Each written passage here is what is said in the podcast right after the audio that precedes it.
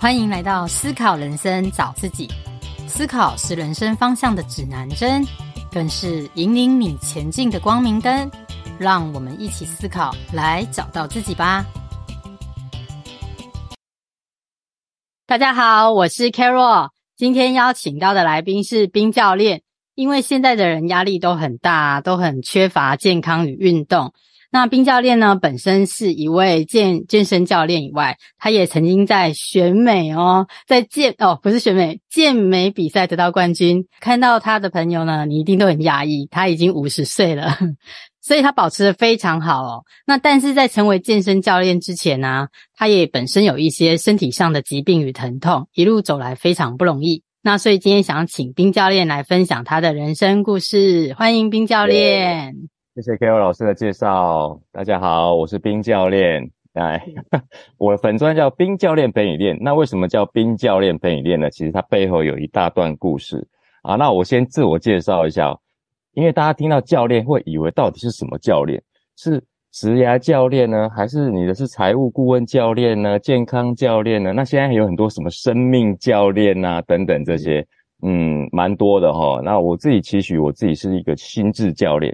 什么是心智教练呢？就是他不只是训练学员，嗯，自己也要能够训练。所以大家可以看到我的背景哈，我有各种的运动我都有呃不断的在涉猎。那就是说我除了带领学员健康以外，我自己要比他们更健康。那他们看到一个目标跟希望的时候，他们才觉得说哦，原来我可以变成那个样子，我也想要变成那个样子。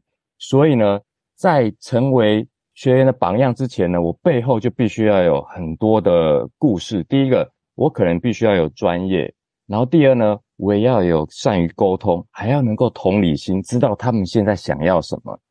这样一系列的呃背后的想法，我就会变成说，哦哦，我可以带领学员朝他的目标走。所以为什么我要成立这个粉钻叫冰教练陪你练？因为我就要陪你们练，陪你们吃，陪你们开心，陪你们愉快，陪你们度过这个。健康的每一天。啊，这个就是我背后的逻辑，的。对，教练真的说的很好，因为你要达到身心灵健康跟平衡啊，其实真的这个过程哦，锻炼的过程是非常辛苦，也很容易放弃的，所以，所以在领导这方面呢、我相信冰教练他都有一定的心法，但是你本身呢、啊，并不是这个科系背景的哦。你厉害的是，你本来是企业顾问哎，所以想要对啊，怎么会突然跳脱，然后走到健身教练这一途呢？哦，OK，Carol 老师，您看得到我的背景对不对？对啊，是是。很多照片，好，来我换一下我的虚拟背景哦。好，我的背景呢，我以前本来是呃，这样看得到吗？看得到，看得到。对，我以前本来是气管顾问，我在二十年前，呃，那时候我专职是在帮我们公司引进很多呃新的气管顾问的一些技术，所以我那时候都要国外，我每一年从民国九十一年、九二、九三、九四，连续四年都要出差到纽约啊、芝加哥，去跟这些国外的人士洽谈，就了解说，哦，现在美呃美国或是世界上最新的技术是什么，我们要引进台湾。然后培训国内的种子成员，所以你看左下角这张照片，就是我找到嗯国外呃比较厉害的这个技术引进到台湾之后，培训国内的顾问种子成员啊，那成为其中一员。嗯、那右上角这个 Dare，对，这也是我们其中之前也去找，就是说，所以我每年都要引进国外的技术去培训国内的顾问师，同时也是培训我们自己的顾问师啊。好，这是第一个部分。然后第二，在顾问的过程中，我就必须了解说，我怎么样去透过产销人。发财去帮助企业成长，所以呃，当初的呃，我我本本身是学工业工程，然后气管这方面的，所以就一直在协助不同的企业去怎么样去升级、转型，然后创造更有价值的事情。那为什么会跳到顾问？从从顾问跳到这个健身教练，其实很蛮类似的。我当初是帮企业做这个。转型再造，让他瘦身，或者是让他体质更好。那现在呢，我是变成个人，让他体质更好。那这个过程中会，呃，从顾问跳到健身教练，是有一大段故事的。这一大段故事就是很激励人心的哦，因为本来冰教练你是有患僵直性脊椎炎的，对不对？对对对，是是是。好，那这我就要换到另外一个背景。是。我要从不同的背景来来分享我的的状态。对，好的，大家可以看到我左边这一张照片，哎，这一张，那么啊，这个就是我那时候已经在四十，呃，就是大概四十岁出头。那我在二十岁已经已经罹患僵直性脊椎炎，到四十岁其实已经到末期。什么叫末期呢？就是从脖子、颈椎到胸胸椎、腰椎到骨盆、荐椎全部粘连。什么叫粘连呢？嗯、就是骨头跟骨头中间的软组织被破坏，所以粘住。那粘住之后呢，你半夜起床的时候就会疼痛，半不是不是要半夜起床，就半夜翻身的时候就会疼痛，因为你只要一个姿势太久，可能过半个小时，那那个里面发炎的组织粘住之后呢，你只要一想要一移动，那个撕裂的疼痛呢，就像铁锤在你背后敲，所以我经常是半夜两三点痛醒，无法睡觉到天亮，翻来翻去。那只有到你早上起床离开那个床，开始运动走路之后，你才会开始慢慢缓解这个疼痛。然后，呃，到末期之后是已经从头到脚都疼痛，所以几乎没办法运动。我那在一年之内，我从七十二公斤胖到八十六。嗯，听的真的 很心疼。那这个有有有记录到的是大概八十四点多，我反正我就很忠实的记录我那时候状态，所以我觉得不能再这样下去了。我觉得我应该要改变。嗯好，那我做了什么改变？我开始学营养，啊，那就是看了很多营养的书籍，然后从呃，这你看哦，三个月，八呃呃，二零一四年到二零一四年的五月到九月，这花了大概三个多月的时间，我就 cut 大概减到十五公斤的体重。那我就觉得哦，这个营养很棒诶，它可以让你的身体很舒服。为什么？因为我在开始摄取。天然的饮食之后，我就发现我的疼痛在两个礼拜之内就缓解了。后来到三个月之后，再也几乎没有发生，除非我刻意去吃一些特别的食物，那疼痛才会发生。嗯、那哪些特别食物，我们等等再介绍啊。所以这个一减下来之后，我就觉得很有信心。我觉得，嗯，哎，这营养跟健康有很大的关系。我可以帮助别人呢，我不是只有自己而已。所以我那时候就开始积极的想要去考营养师。但我发现，哎、欸，国内的营养师是要国考的，他必须要呃念过这呃大学，哎、欸，就是大学四年的营养科系之后，实习五百小时之后才能考去国考营养师的证照。好，那当然我自己儿子已经考到了，那是多年后，就是大概去年已经考到。可是我在这么十几，在将近快十年前，我发现，哎、欸，考营养师是很困难的一件事。我就想说，嗯，那我要出国去考，拿到国外的证照之后。我回来国内帮人总可以吧？但因为国内呃，毕竟营养师是国考，所以我有这个呃本职的学能，但是我可以去透过营养的一些相关的一些呃知识跟技能去协助周边的朋友，所以我那时候就陆陆续续的每个礼拜、每个月开始开带状的课程，去帮助很多朋友开始如何瘦身、健康的瘦，然后找到自己是呃健康的那一条路。可是发现瘦不是唯一的一条路。那时候我瘦到大概只有六十六公斤，就觉得太瘦了。有些人就说：“嗯，哎，这个你这么瘦，这样健康吗？”我那时候开始思考，哎，好像不是只有瘦是唯一一条路哦。然后就开始去研究，除了营养以外，原来还有另外一个很大的领域叫健身。是，我觉得哇，这个领域太棒了，这可以让人不是只有瘦，而是还要更健康。好，所以瘦只是一开始，只是我那时候的想法，就反正健康是一个无限的想象，所以我那时候就开始投入健身这一个领域。哇，你超有毅力。对啊，对，从从营养这个地方介入之后，我就开始去考很多营养呃健身的执照。然后我可以看这边应该有个背景啊，看一下，有一个背景。好，然后那时候就开始考壶铃的证照啦、拳击啦、呃 TRX 啊，然后各方面的。呃，不同的相关症状，甚至女性怎么样去健身，然后在孕产妇，然后三高朋友族群等等，就是在不同的族群，然后不同的需求各方面，我怎么样可以帮助这些人找到健康？所以健身这一条路，不是只有一般人才可以健身，很多人都需要的。然后我相信 K，我很很想要问这个问题，我们待会再讲更细。好，所以就这条路这样一路走来之后，我发现哇，我看到另外一个蓝海。好开心哦！我每天都翻阅这些书籍，所以我一那时候从营养的书一路买到健身的书，我家书都摆不下，摆到那个有的这样叠起来。后来买了一千多本，我自己算一算，我有把每本书都捡起来。哇，我居然买了一千多本书，不能再买了。我把这些书 K 完就好了。而且但是这些书还不是只有一般就是呃作作家写的，我我看到后来我想要去买那些医学的书，我都跑到台呃那个台大啊，就几乎都是去找医学的书来看，呃生理学、营养学、解剖学，就哦觉得这个书看起来好好过瘾哦，就有点在看字典。那我已经看那时候有点走火入魔，我觉得好像这个东西可以帮助很多人，所以一直钻研下来，后来觉得嗯不行。一般人看不懂这些，我觉得化繁为简很重要，所以我就开始慢慢的把书去无存菁。我想要用简单的事情告诉这些人，怎么样让它更好。所以起心动念大概是这样。好，那我们回到刚才那一个呃这一张图，好，好，这就是我一路走来说从营养到健身，那我花了大概四年的时间。你看，二零一四年到二零一九年。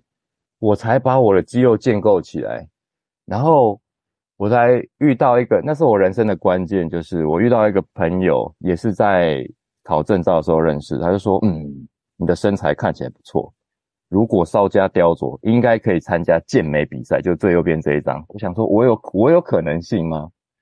我那时候回去研读了我的相关的资料，说我觉得我可以做到，诶，所以我花了。一呃一整年的时间，应该是从二零一三年那时候，我花了一整年时间，诶诶不是，二零一八年的时候花了一整年的时间建构我身体，到二零一九年变成这个样子，然后再 花两个月减脂减到七十五点二，然后最后呢再去参加这一场比赛，就拿到冠军这样。你超强的，所以 他一路走来都是我把所有的知识实践在我身上。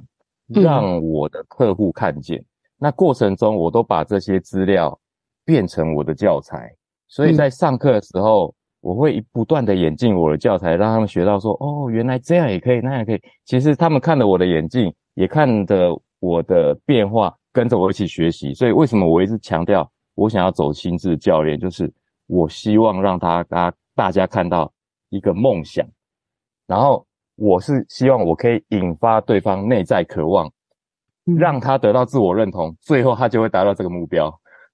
哦，你真的听你讲，我都觉得我真的你超有毅力，你知道吗？你这心心智教练真的不是浪得虚名，因为我觉得跟你学健身啊，他仿佛也会帮助我们人生事业或各种心智方面的成长。对，对啊，是是，光光从对你你说你说你。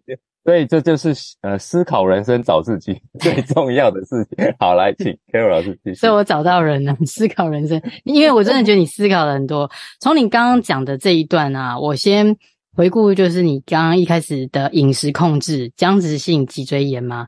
我觉得朋友应该也会很，听众朋友应该也会很好奇，你一开始是怎么控制可以瘦这么多？吃了哪一些对的食物，还有吃了不该吃哪一些食物？哇，太棒了！你这问题真好。呃，我过去啊，从发病的那一年，二十岁，呃，我发现我每天都吃饼干、面包，三餐都是这些哦。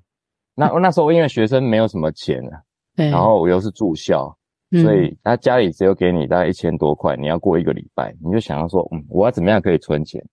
啊，最好的存钱方式就是不要花。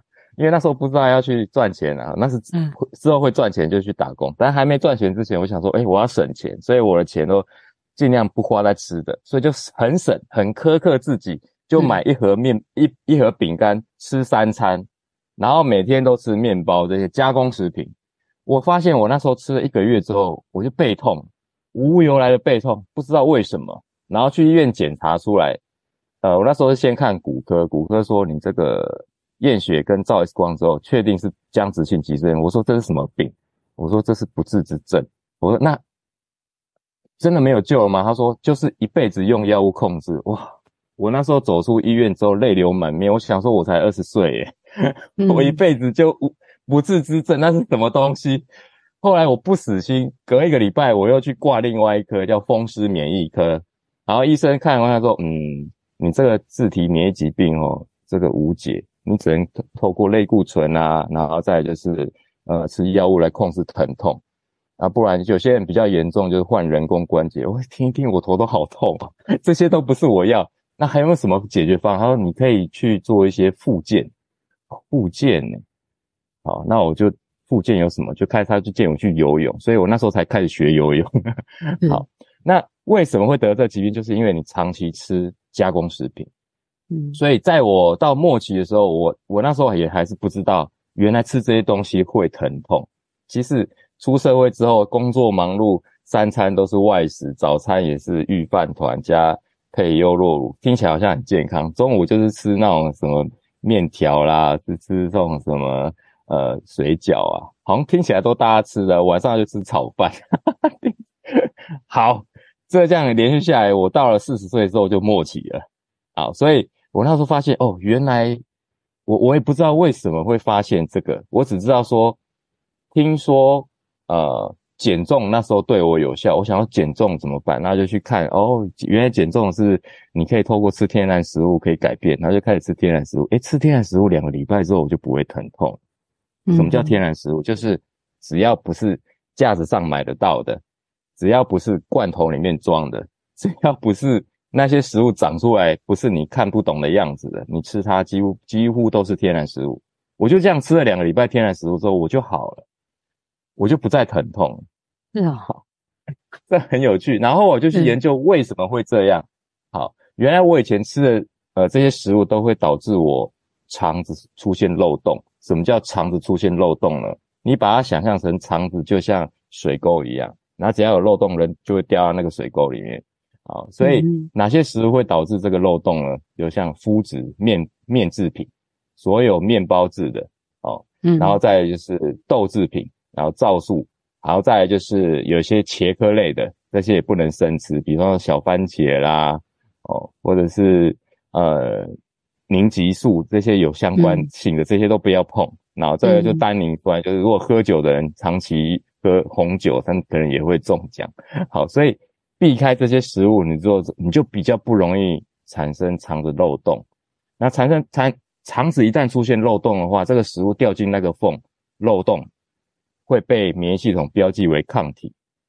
只要你开始吃那些食物，身体就会发炎，然后你就会疼痛。好，它就无解，它就一直不断的循环。所以你一旦戒掉这些食物，你不要再出现加工食品在你的生活中，基本上你的疼痛都缓解。大家可以试看看。嗯，真的呢，我觉得你今天讲了，跟大家分享了一个很很棒的观念呐、啊。因为刚刚听到你讲说末期，大家一定是觉得说很恐怖，但是你却可以透过就是天然的食物，你看你两个礼拜吃了就会有感觉了吗？就是对，蛮明显的。因为平常都是一直在吃这种加工食品，天天从早吃到晚，现在立刻转换的话，你就会很明显。的，对啊，你的意思就是凭你自己下厨，简单清烫这样子的东西。像青菜啦，是是这样的意思吗？嗯，呃，青菜是就是也是算原型食物嘛。那肉类呢，就豆蛋鱼肉奶都可以啊。你只要不要吃是加工品的。对，你看你看什么叫加工品？比方说呃培根，哦，有算有点加工了，而且腌制了香肠，对对对，类似像对对对罐头哦泡面哦，大家都过度烹调的，过度烹调像炸鸡排。对，酱酱料也是啦，就是过度。对，当然对对，这些只要过度烹调都不好。那基本上我现在吃，呃，我从那时候开始吃就吃比较天然。嗯，去餐厅怎么做呢？有时候我去呃便当店，我就说我要吃是卤鸡腿，嗯，就比炸鸡腿好了嘛，对不对？对。那那鱼排的话，你就吃呃，比方说烤的，你不要吃炸的。啊，那吃牛肉面呢，我就去掉面。我就说我要喝牛肉汤，然后我再加一些烫青菜，这样。是。那水饺我基本上是不吃，因为水饺皮也是加工的。嗯，好 难、哦。那个，对，只要面制品对我这种自体免疫疾病就很严重。那什么自体免疫疾病有哪些？小孩子的异位性皮肤炎啊，哦，那些那一打到神经系统，就像有些人是小朋友过动症，或者是呃那个渐冻人啊，哦，嗯，那或者是达到消化系统，你可能就会有一些。呃呃，消化性溃疡的问题，皮肤或或者皮肤系统也会出现那种很多什么荨麻疹啊、红斑性狼疮，所以就是每一个人弱基因不一样，那弱的基因只要呃被自己免疫系统攻击，你就会出现那些疾病出来。所以自己免疫疾病有一百多种啊，都几乎都无解。那真正的解放就是吃天然的食物，减少外来这些呃不必要的一些化学品。对，这就是可以帮助你可以获得健康。哇，所以纯天然的是最好的，就对了。对对对，天然最好的，是的。对啊，那可是冰教练，你真的很厉害，你都是自学，然后你本身又不是就是跟这个些健康背景有关的，那你后来是怎么呃有办法，就是有固定找到学员来参加你的课？哦，OK，好，那这又另外一段故事啊，我们要从哪里开始讲？嗯，好的，哎，那没关系，先回到我这一张好了，健身的状态。嗯，一开始我在呃还在当顾问的时候，那时候我就已经开始切入营养，我甚至还在呃气管呃最后那两三年，我就去考营养师，然后开始教，就假日就开始教减重，晚上也去教人家怎么样去调理身体。然后到了隔年之后，就最后我在还在气管顾问最后两年的时候，人家说你太瘦，我就开始去健身。所以我就要回应 Carol 老师一开始提到，就说健身是没有时间。我其实我那时候啊，我为了学健身，我早上五点半起床，搭一个小时的车去呃去教练那边之后，学了一个小时后，再搭车回去上班。哇，连续做一年。我一个礼拜上三次课，我没有去健身房哦，我就只有上三堂的教练课，每个礼拜就这样上了一年。嗯、我从早上五点半起床，我那时候意志力强大到，我希望我要做这个事情，嗯、所以我同步在呃执行营养跟健身的过程中，我还在有上班啊，这两个是双线并行的。好，所以那时候已经有在经营呃营养跟健身的客户了。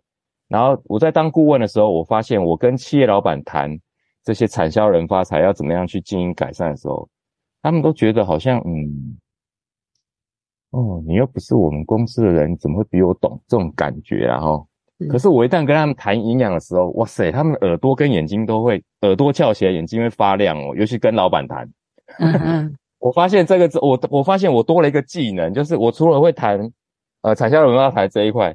跟他们讲怎么样讲经营企业要怎么样获利，或者怎么样创新营运模式。可是后来我跟他谈你健康怎么样更好的时候，他反而是眼睛发亮哦。你可不可以来我们公司帮我讲一堂课啊？就是跟营养有关的。嗯、我从那时候开始发迹了，你知道吗？就我开始去企业演讲，然后他们不是要讲我我现在上班的时候，他要讲我业外的部分，所以我那时候开始接一些计划，就跟这些有关了。我去那个。呃，卫福部接任的这种计划，我也开始，应该是说，可能不是我主导，但是呢，我去帮忙写计划书跟写简报，哦，这个我就很厉害，我可以写出那种，哎，就是老板不应该是说，呃，政府机关要的东西，因为我知道人民或者是说现在消费者要的是什么，他其实已经有点接轨，就是我从气管顾问跟健身这两个开始接轨，那很多人一开始是，我直接就跳入健身。你几乎没有办法有客户，所以你只好去大的企业啊，比方窝俊啊、窝叉，哎，是，或者是健身叉啊，你去里面去待，然后去跟学长学学姐学，然后慢慢的去从业务进入，从呃怎么样去教人健身进入，可是都太年轻了。那我是中年出发，嗯、我已经月入哎，不是月入数万，是阅人无数，我已经。认识这么多人，我从这个地方切入就很快，所以，呃，我觉得我运气很好，就是我有企业辅导的背景，所以我切入个人的辅导这一块我就很熟悉，我知道他们要的是什么，我也知道呃每个人心中的想法，所以我那时候接了很多客户，基本几乎都是，呃，我后来跳出我们公司的时候，我接的客户大部分都是豪宅的老板啊或老板娘。那他们很喜欢跟我聊天，因为我除了聊健身，我还可以聊人生。嗯，对对，就就可以跟他们的话比较能够投机，然后他们也可以知道我在讲什么，这样好，运气是不错。没有，我觉得你客气，你真的超有毅力。你刚刚说，你看你五点多就还起来特别上教练课，而且你看哦，你正职跟斜杠是同时并进的。就会也比较会心安，然后你又会把你这个健康的这一些观念，在无形中带给你的客户嘛？那就跟他们的生活融入了，息息相关了。对对，真的真的，那那个三年的斜杠真的是让我完全的改变。这样，虽然我最后真的跳出来了一一两年，那时候我是全几乎快穷困潦倒，因为瞬间的收入会降很多，降了一半。可是后来两年之后，我的收入是以前的两倍。嗯，对啊，真的，中间会有两年很辛苦这样。对啊，但是刚刚听你这样分享啊，我知道你后来好像又遇到了，就不论是疫情，还有你也经历了另外两次手术，就肩膀嘛，还有脊椎啊。对啊，我觉得你的人生就是起起伏伏的，我就想要听你分享你后来那一段低潮是怎么了。好，我我就不放照片了，因为我们喜欢看开心的照片。嗯、大家如果想要去看，呃，我那时候低潮期的照片，可以去。查这个冰教练陪你练，好，冰是文质彬彬的冰哈，你可以看到，呃，我有把这两段故事，就是肩膀开刀跟我脊椎开刀的故事，我陆陆续续把它写下来。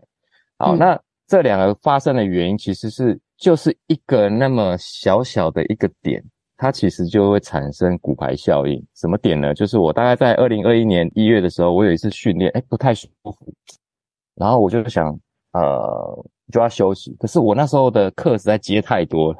TRX 全集狐狸，然后又接团课，又接一对一，然后还有教游泳，我几乎什么都接，所以我没有办法休息。我在呃疼痛的时候，我又要教课的过程中，我其实是一直在忍痛去继续执行这件事情。好，这是给我一个很大的启发，就是我到底那时候应该不要放下。所以我觉得真的运气好是来自于就。后来疫情爆发的时候，我终于可以休息了。那时候所有的客户，我都跟他们说啊，因为疫情开来了，就二零二一年那时候五月，我说疫情来了，我们暂时不要碰面。我是主动一个一个客户发 mail 给他们哦，然后我就全部停掉。我我想要休息，我那时候真的很想休息，太累了。我就好好的休息之后，我就发现我的疼痛慢慢的缓解。嗯。可是到了那一年年底之后，我又一次训练，它又产生。我就觉得他一直没有好，所以我去看了这个物理治疗科，他帮我看完照完超音波，说你这个棘上肌部分撕裂，就是这一个点。所以后来我，嗯嗯 我过度使用，嗯、对他可能过度使用，我就想说啊，撕裂哦，那不要动好了。我回来就想不要动它。那过了一个月之后，因为医生叫我再观察一个月，就我观察一个月之后，哇，我的手不能抬了，连抬都抬不起来。嗯。一般人可能不会这样，但是因为我有自体免疫疾病，所以呢，我的关节只要不动，它就会粘连。嗯哼，哦，一般人不会哦，啊，你不用担，一个月不动可能没事，但我可能一两个礼拜不动，我就会粘连。我得了一种不动就会疼痛的疾病，所以我要一直动才行。哦，这也是呃诱发我，就是就推呃就是一直在督促我要去运动的原因，就是我不动就会痛。好，一个动力。那时候，嗯，对，那时候手一黏住之后，我就呃请医生帮我再做更多检查，然后看起来还是部分撕裂，所以就我那时候说，那有没有什么可以解决？就打 PRP。然后我说好，PRP 虽然我听说对自体免疫疾病没有帮助，可是我想要试看看，就打了三次之后，这个手绑手动不动就是不动，然后医生就说，嗯，那我帮你转骨科，帮你。看一看有没有办法可以解决这个问题。嗯，后来骨科医师帮我看完之后说：“哦，你的这个手啊，如果部分肌肉如果部分撕裂的话，基本上我用手外力帮你抬是可以抬得起来的。”嗯，但是呢，我当下他帮我手怎么样抬都抬不起来，往外扳也不行，往内扳也不行，我完全锁死，就像用三秒就要黏住那种概念。他说：“哇，那这个绝对不是不肌肉撕裂的问题。”应该是里面的组织粘连，或者是骨呃骨头关节退化，然后照完、呃 X 光才能确认。那照完之后说，嗯，应该是呃里面组织粘连，所以建议我要打类固醇可以好。他们说通常这种算是类似像五十肩这种症状，打三次类固醇都会好。结果我打了三次，还是没有好。对，因为我有自体免疫疾病，好，所以你看啊、哦，他一直他一直。一直跟着我，所以医生说好吧，那就问我要不要开刀。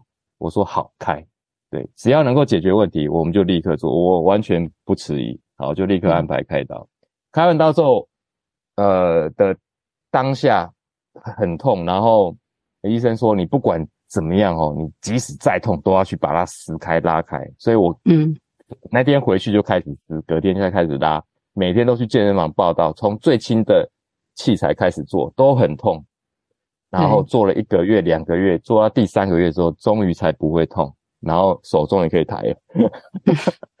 对啊、就是在撕裂过程中不断的去破坏它，然后它重建又好，再重建又好，所以即使再痛，我都还要动起来。嗯，不行不动。好，对。那这一个肩膀的疼痛又导致我另外一个问题，就是因为那时候右手这只手没办法抬，所以我一直要耸肩去吃饭，然后要洗碗、骑摩托车都要抬一边起来，所以我的左边的脊椎就往呃左侧压迫很严重。对，嗯、所以我椎间盘就突出跑出来了。所以在还没开刀那时候，其实我已经有出现麻的现象。我就说医生，这怎么办？他说骨科医师嘛，他开刀他就说嗯，嗯，先观察一下，吃药看控制一段时间。吃药没有，我没有想要吃药的念头，所以我就回去观察了半年，不行。观察半年之后，他还是在麻。后来我去做针灸，针灸完之后立刻出现痛。对，嗯、因为。呃，如果你是肌肉僵硬导致的神经被压迫，针灸放松可以缓解。可是我不是，我是脊椎整个结构已经退化了哦，因为我降性脊椎炎，嗯、一般人不会这个问题，就它已经退化，空隙变很大，那个椎间盘突出之后，它是已经突出一个指头，嗯，那是完全没解。所以我的肌肉僵硬是要支撑我这个疼痛，所以他一帮我放松之后，我立刻从麻变痛，我。没办法走路哦，完全无法走路。走路三四步骤，我一定要坐下来，几乎站也没没办法站，走也不能走。就是在今年的二月到四月那一段时间，嗯、很痛苦。今年哦，还不是去年。嗯、哇，那时候我想要怎么办？我就去找呃各个医科，复健科不行，复健科对我来说我不需要复健了。我再怎么复健，它已经是结构问题。嗯，骨科可能。还是要叫我吃药控制观察，然后我就找神经外科，嗯哼，直接对症下药哈。那神经外科一看到我先照动态 X 光，他说哦，这个你要照 MRI，那 MRI 照出来说确定已经凸这么大一块，他一般人的椎间盘突出一点点，他会吸回去。嗯、你只要有做复健啊，或是做一些训练，他可以会他会慢慢吸回去，半年后就好了。那我已经凸这么大一块，他几乎已经无解。那医生就问我说，嗯。你要用药物控制的话呢，基本上是可以不会疼痛，但是它不会根治，除非开刀。那你回去再想想。我说立刻开，医生什么时候最诶越快开越好。那医生说，哎，他从来没有看过有人这么积极要开刀了。我说好，那我看一下行事历，你确定要开刀吗？我说确定确定。他说嗯，那就明天住院，后天开刀。哦，你超有勇气的。对对，因为要开脊椎，人家都会想一下。我说没有，我、嗯、我现在已经不能走路了，不开也不能走，开也假设开了也不能走，我宁可开。我对我要赌注一下。好，那当然风险是呃百分之十啊，或是百分之一不一定，我不知道。嗯，对，因为每个人风险不一样，所以我说没关系，我开可以，对，因为我有肌肉可以把它锻炼回来。好，所以开完刀那一个礼拜，呃，隔天。我就发现，呃，应该说开完刀了，隔天之后我就不会疼痛。我觉得哇，好棒哦！我我再也不会疼痛了，我可以睡觉了耶。因为我之前我是没办法睡觉，我躺着都会痛的，无无法翻身。我那开完刀的隔天，我可以好好睡觉，虽然还是在病房，我睡了大概我我就住了五天的医院，然后才离开。第一天还要用拐杖，然后第二天之后我就把拐杖跟那个护甲全部拿掉，我就开始自己走路。一个月后，那我就去健身房了。为什么这么厉害？对，医生说半年后才能去。我说哎，不行诶，我得了不动就会痛的病，我一定要去。所以我就开始去健身房，嗯、开始动起来。哇，动起来之后，我开始练到现在，几乎一个礼拜去六次吧，没有间断过。到现在，从呃五月练到现在十二月，我几乎所有的肌肉那时候都已经消掉，全部都练回来了，还比我这张照片的状态还要好。嗯、是。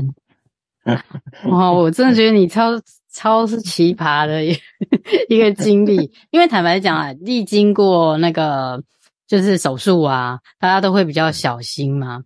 那尤其你又是很快又去做重训呢，对不对？对对对，对啊，因为我我我我觉得我不动它会更严重，然后而且我知道重训怎么样可以让我更舒服，嗯、而且在重训过程中我知道我要注意哪些细节，即使如果重训完隔天会有点不舒服，我都知道哦，原来我哪个地方出现问题。比方说，我可能要做深蹲，结果我本来好，我那时候回去才练深蹲，练了呃一个动作，我那时候才做四十公斤哦，我回去就发现隔天又在痛了。我想，哎，这个深蹲是不是不能做？后来我发现，原来我以前深蹲习惯的腰都会往前弯。好，嗯、那这次在做深蹲的时候，也是一一往前弯就会痛。好，我就知道说我的深蹲我没办法这样做，我一定要回来一点点再蹲。那一旦回来之后，我就没办法做得重，所以后来我现在几乎不太做深蹲，我都做腿推。我以前深蹲可以做很重，现在也没办法做，我只能做我可以做的。所以我那时候就在想，我不能做，我用什么样的动作我可以替代，还是可以得到训练的效果。所以这件事给我很多启发，就是第一个，适度的休息真的很重要。第二，我在呃这个开刀完跟呃开始进入健身房的时候，我知道什么样东西我可以掌握的很好，我如何去呃去改变我的身体，去适应这个已经不完美的结构，不然不完美的状态，甚至是如果遇到相同的人，我怎么样给他建议，我也会更小心做这件事情。那当然，以前我其实对身上有病痛的人，我都很小心，嘿，我几乎都要让他们做很轻，因为我知道这个会出问题啊。那但是我自己发生之后，我会更小心这件事情，对，这给我很大一个启发。对，真的还好你自己是教练啊，所以我觉得你蛮身蛮清楚这个身体的结构跟你自己的状态，你就会做适度的那个锻炼与健身。对啊，所以你才可以在短时间内恢复的这么好啊。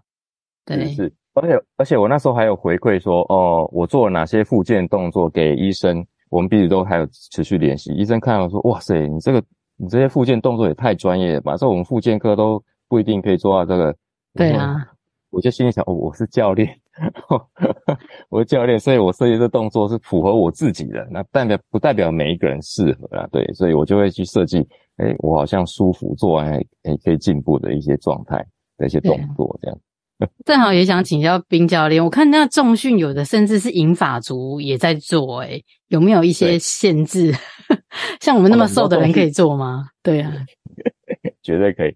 你知道为什么吗？因为我一开始接触重训的那一段时间，还在我那时候还在顾问公司哦，我已经有接一个案子，嗯、那时候在台中乐英里去教银发族营养跟运动，那时候。我每个礼拜都要跑台中，搭车去教他们，那是我最快乐的时候。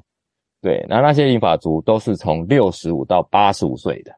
是啊，我那时候最开心的就是这一段时光。为什么？因为每次去的时候，他们我就把他当做我自己的爸爸妈妈，因为我父母已经过世很久了，所以我就觉得、嗯、哇，看到这些银发族我好开心哦。然后可以看到他们健康，他们愿意拄着拐杖，那当然有轮椅的。不管了，然后就是他们能够来那个当下，都已经我就觉得很开心。然后看到我这么年轻一个，他觉得他们对他们来说那时候很年轻呐。那时候我才四十三、四十二，哎，四十四岁。我现在五十岁，对他们说他们六七十岁，他觉得很年轻，可以看到年轻，然后又帅哥啊！我自己 自己讲，是是绝对是，就很开心。所以呃，那时候我就呃教他们怎么样运动，然后饮食，哇。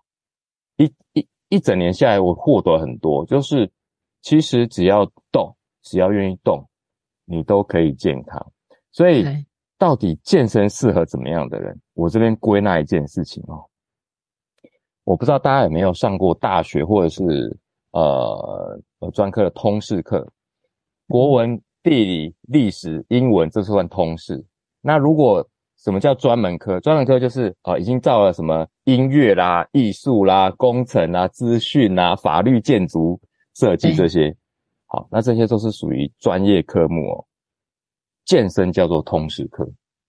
嗯，好健身每个人都要练的。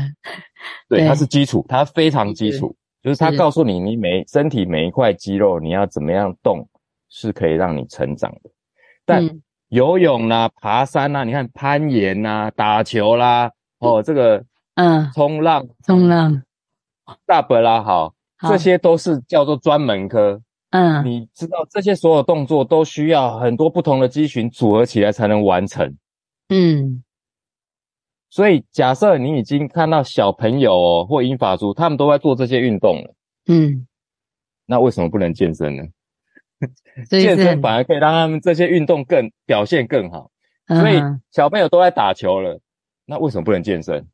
嗯，绝对可以。他都小朋友都已经去念一什么法律啦、建筑设计，然后你说他不能念国文、一地理、历史，这很诡异。对，这就是我顿悟出来说，哦，其实健身真的是一个基础诶，你这基础打得越稳，楼房子盖得越高。好，所以对，必须的健身是每一个人必须的，你要把它当做生活中刷牙、洗脸、吃饭、睡觉一个很基础的东西，它可以帮助你很多很多。很多真的。是必修课了，对，什么人都必须要，然后呃，只要有时间就去训练，这个对你大家一定会有帮助。嗯，对，但对。但是我们都知道说很需要健康，对不对？可是在于说饮食控制啊，还有定期的运动，真的常常很多人就会中途就放弃。我我不知道你的学员会不会有学了没多久，他可能还没看到成效，他就不想来了，有没有？那你你是怎么给这些人建议？好了，肯定是的。大家会想要更富有还是更贫穷？但更富有了哦。大家想要更健康还是更不健康？健康，健康。哎，对啊，对，所以当大家会有这种想法，就会发现很奇怪哦。嗯嗯，就是当呃身外之物大家都想要追求更好，但是身内之物呢，大家都啊随随便便、青青菜菜啊。所以我举一个例子，就是嗯，你们可以观察一个人哦，他身边的五到十个朋友，哦，甚至是你自己身边五到十个朋友。他们的身材长什么样子，几乎平均下来，你的身材就会长这样。所以，要一个好的习惯是：第一个，你要慎选你的好的朋友，他们可以带领你往好的方向走。嗯，这是第一个。好，第二，不要去省钱，去让自己呃觉得自己好像不值得。比方说，我们开宾士车，对不对？都会加最好的油，嗯、你不会随便加个烂油。可是你会发现，为什么我们在吃食物的时候都随便吃？嗯，这个有点潜意识告诉自己说，我自己身体不配，或是不值得，嗯，不值得更好这种感觉。其实我们值得更好的，所以，呃，人家说饮食你你会做不到的原因，是因为你觉得自己不值得。所以我们在饮食这件事一定要讲究，不要将就。我建议是这样，嗯、就是你们要去吃，你们把我要请大家把钱花在去买好的食物上面，你不要去买一些身外之物，跟你身体没有关系。你这个这个身体要跟着你一辈子，对，你你觉得它不值得吗？它真的很值得，它可以帮助你做很多事情，所以你一定要对自己够好，好，所以。呃，当大家会有这种想要放弃念头，我就说，你想要更贫穷还是更富有？嗯哼哼，对，不是只有钱财，还有身体这件事情。啊，那如果你想要更贫穷，你想要让身体更贫穷，然后你却想要追求更富有的钱财，那我就祝福他啦，因为他的观念已经跟一般人不太一样，所以啊，所以这个我就这个就是我的一些呃，我鼓励我的客户他们的一些想法，这样。是，对，我觉得你讲的很贴切啦，因为我们都会追求身外之物，但是其实这饮食其实是日积月累，短期内看不到，但是影响是蛮是蛮重重大的哦。对，是很深远的，真的很深远啊！你光讲那个，像我自己去菜市场看到那个便宜的面粉，可能一斤才几十块，诶你高级的面粉一斤就几百块，你看那个面包有两三百，也有几十块，那个差距就很多。对所以我就会想要去挑一些好的食物来吃，宁可花在这个上面，健康，然后把一些身外之物尽量的节省，对，花在我自己身上，嗯、觉得很值得，对，所以我吃都算吃的很好。对，我我我觉得你现在整个体态啦状态，真的你不讲，没有人会相信你五五十岁，对，所以人家才会说 你吃什么像什么啊，对。